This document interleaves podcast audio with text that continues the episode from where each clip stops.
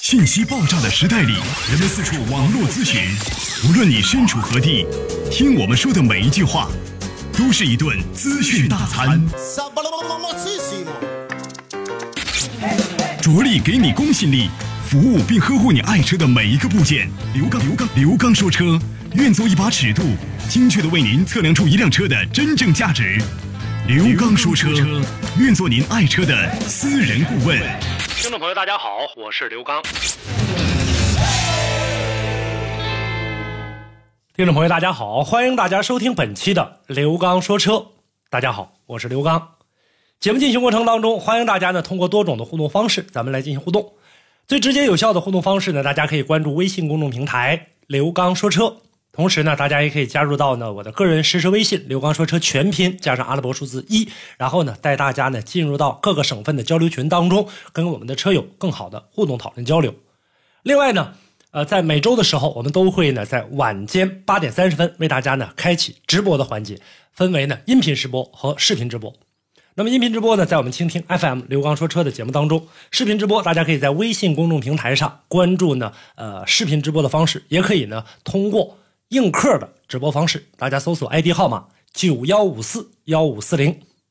另外呢，大家也可以呢通过热线电话幺三三零四三八幺零九零和幺五五六八八幺二幺七七两部电话参与到互动讨论当中。咱们大家呢有什么问题，在直播期间可以呢拨打这两部电话，咱们来进行呢探讨交流。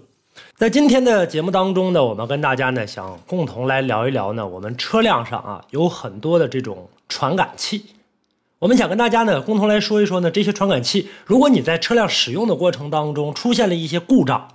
咱们来看一看，你车辆的传感器是否出现了问题？因为我们大家呢，在平时的这个使用车辆的过程当中，大家呢经常会去做一些基础保养啊，或者出现问题做一些呢这个检查。那么检查之后的话呢，大家发现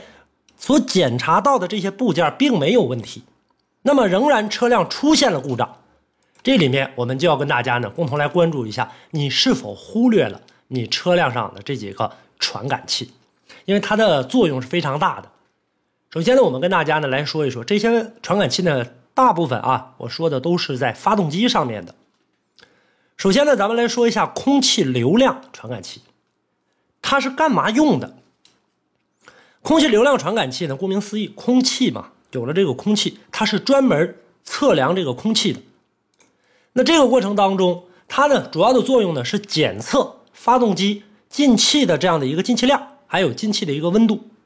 有一些呢，这个传感器呢，可能还会检测呢一些大气压力。你比如说，像我们走到这个高原地区，啊，像我们去这个呃西藏，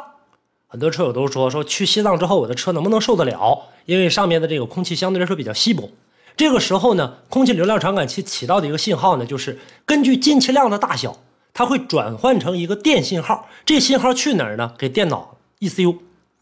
电脑 ECU 检测到之后啊，你进了这些气儿。然后呢，跟节气门位置传感器一同来控制发动机转速。一会儿我再说这个节气门位置的。然后它能控制喷油时间或者点火时间，啊，通过这个来进行控制。那么在这个过程当中，如果说啊，我们车辆在使用的时候出现了车没劲儿，或者说呢干踩油门呢车不走道，这个时候大家呢检测了其他部件之后，要考虑到空气流量传感器要进行检查。接下来呢，再跟大家说。更多的这个传感器呢，我会在后期的节目当中啊，跟大家呢更详细的说。因为在以前的节目当中也跟大家曾经详细的解读过，有一些没说到的，我会在后期呢给大家补上。咱们再来说说下一个，就我刚才跟大家呢这个呃提到的节气门位置的这个传感器，因为刚才提到了啊，它在空气流量的这个过程当中啊，空气流量传感器的时候，它会跟节气门位置传感器来进行的共同工作。节气门传感器它是干嘛的呢？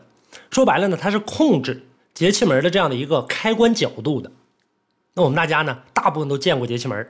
上面有一个盖儿，中间有一根轴，这个盖儿，这个盖儿呢可以开启啊，开启的大小、关闭，它起到这样的一个作用，来控制进气。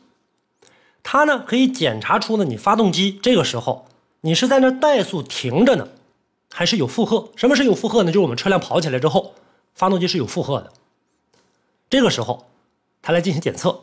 那么，在整个有负荷的时候，还要根据你车辆的分析，你是在加速这车辆，还是在减速这个车辆，它来进行控制。实际上来讲的话呢，它也是通过呢这种呃电控，它有个电阻器，还有几个开关啊，在节气门阀体上。所以说它呢，通过这个电阻器的这样的一个转轴，就刚才跟大家说的，气门室这边有个盖儿，控制这个盖儿的开启啊，大与小和节气门进行联动，是全开呀，还是关闭呀？正在怠速的过程当中就没有必要了，没有必要打开那么大的进气量了。这个时候啊，来控制啊这样的一个进气量，还有一个呃喷油量。那么这个时候计算机也会计算出来，你是在怠速，还是在加速，还是在减速。是这样的，并且呢，它通过你这样的一个情况来控制你的喷油量，还是进行断油，这是节气门位置传感器。那么在我们平时的使用车辆的过程当中，节气门位置传感器如果说出现了啊这个积碳过多呀，节气门卡滞啊，那这个时候我们要进行清除积碳，或者说呢，啊我们看到了这个呃车辆上报警了啊，报警灯亮起了，这个时候咱们也要查节气门位置传感器。是不是出现了问题，还是积碳导致的这个节气门呃出现了卡滞，或者出现了其他的故障？这些咱们都要进行来查，能保证车辆的一个正常运行。但是现在来看，节气门的这个基本上由驾驶员的就是咱们所说的油门来进行控制。当然了，这个油门呢也是控制你整个的这样的一个电阻，那电阻的大与小来决定于开关程度的大与小，改变发动机的进气量，控制发动机的转速，这就车辆的这个。加速或者减速出来了，这是一个。还有，我们跟大家呢再来说，里面有一个叫凸轮轴位置传感器。它一般呢，呃，是在这个，啊，装在呢凸轮轴嘛，这个不用跟大家更多的说了，是吧？凸轮轴大家基本都知道，它是安装在这个，呃，整个的这个，通过这个电器在凸轮轴前后这个位置，在这儿。其实呢，它的工作很简单，凸轮轴位置传感器。它只检测一个，它检测什么呢？检测一缸，一缸的上支点到哪儿了？啊，这个过程当中呢，凸轮轴它检测到一缸之后，基本就完活了。报完电脑就算没有工作了。那这个时候为啥呢？它能控制点火的这样的一个顺序。第一缸运行起来之后的话，基本上交给其他的其他的这个部门来进行工作。那第一缸点着火是这个第二缸、第三缸、第四缸，然后哪个来开始进行正常的这样的一个启动了？如果说这个出现了问题，那有很多车友曾经说过，说我车辆出现打不着火的一个现象，或者说由于车辆的这个年限比较老了，现在呢出现的打火不是很顺畅，甚至干脆打不着。那这个时候咱们要去查，因为它检测不到一缸的正常的这样的一个点火，它控制不了啊整个的这样的一个一缸的一个点火程度。这个时候控制不着的话，第一缸点不着火，其他缸就别想工作。起步就没起来，所以它起到的作用相对来说比较小。这是曲轴位置传感器。咱们呢，在整个的这样的一个使用的过程当中，车辆一旦说车辆的这个信号丢失了，啊，或者说呢这个哪个缸的这样的一个上支点不能进行工作，就容易啊给大家呢这个出现毛病。这个毛病呢，就是我们在点火的过程当中，信号丢失，打车也打不着。它跟这个刚才提到的凸轮轴位置传感器。基本起到的作用差不多啊，起到的位置差不多。因为曲轴我们大家看到了上面的一根呢这个横轴，然后里面呢能控制啊，通过它的旋转来控制呢这样的一个进气量的开关开关来进行这样一个控制。那么第一个刚才我提到的就是说这个凸轮轴它点着第一缸开始工作了，剩下的就交给曲轴了。曲轴这个时候带动啊其他的这个缸体来进行工作，进气儿这个闭气儿进气儿闭气儿。这个时候如果说有一缸丢失的过程当中，它找不到这个缸的这样的一个上支点，上支点顶子上面进行压缩了，跟空气进行压缩了。这个时候它出现问题，车辆就开着开着就突然之间熄火了，或者说车热的时候我开着开着刚才好好的呢，等热了之后打打不着了，跟它也有关系。通俗的语言。如果您在养车、用车、选车、修车等方面遇到了哪些困惑，欢迎大家跟我进行沟通交流。独特的视角，互动的方式，微信号码：汽车刘刚的全部拼音。讲车修车十二年，国家二手车高级资格评估师，专业汽车节目主持人刘刚带您走进汽车的世界，通过您的描述，现场为您诊断您爱车的故障所在。刘刚说车。开启您全新的汽车生活。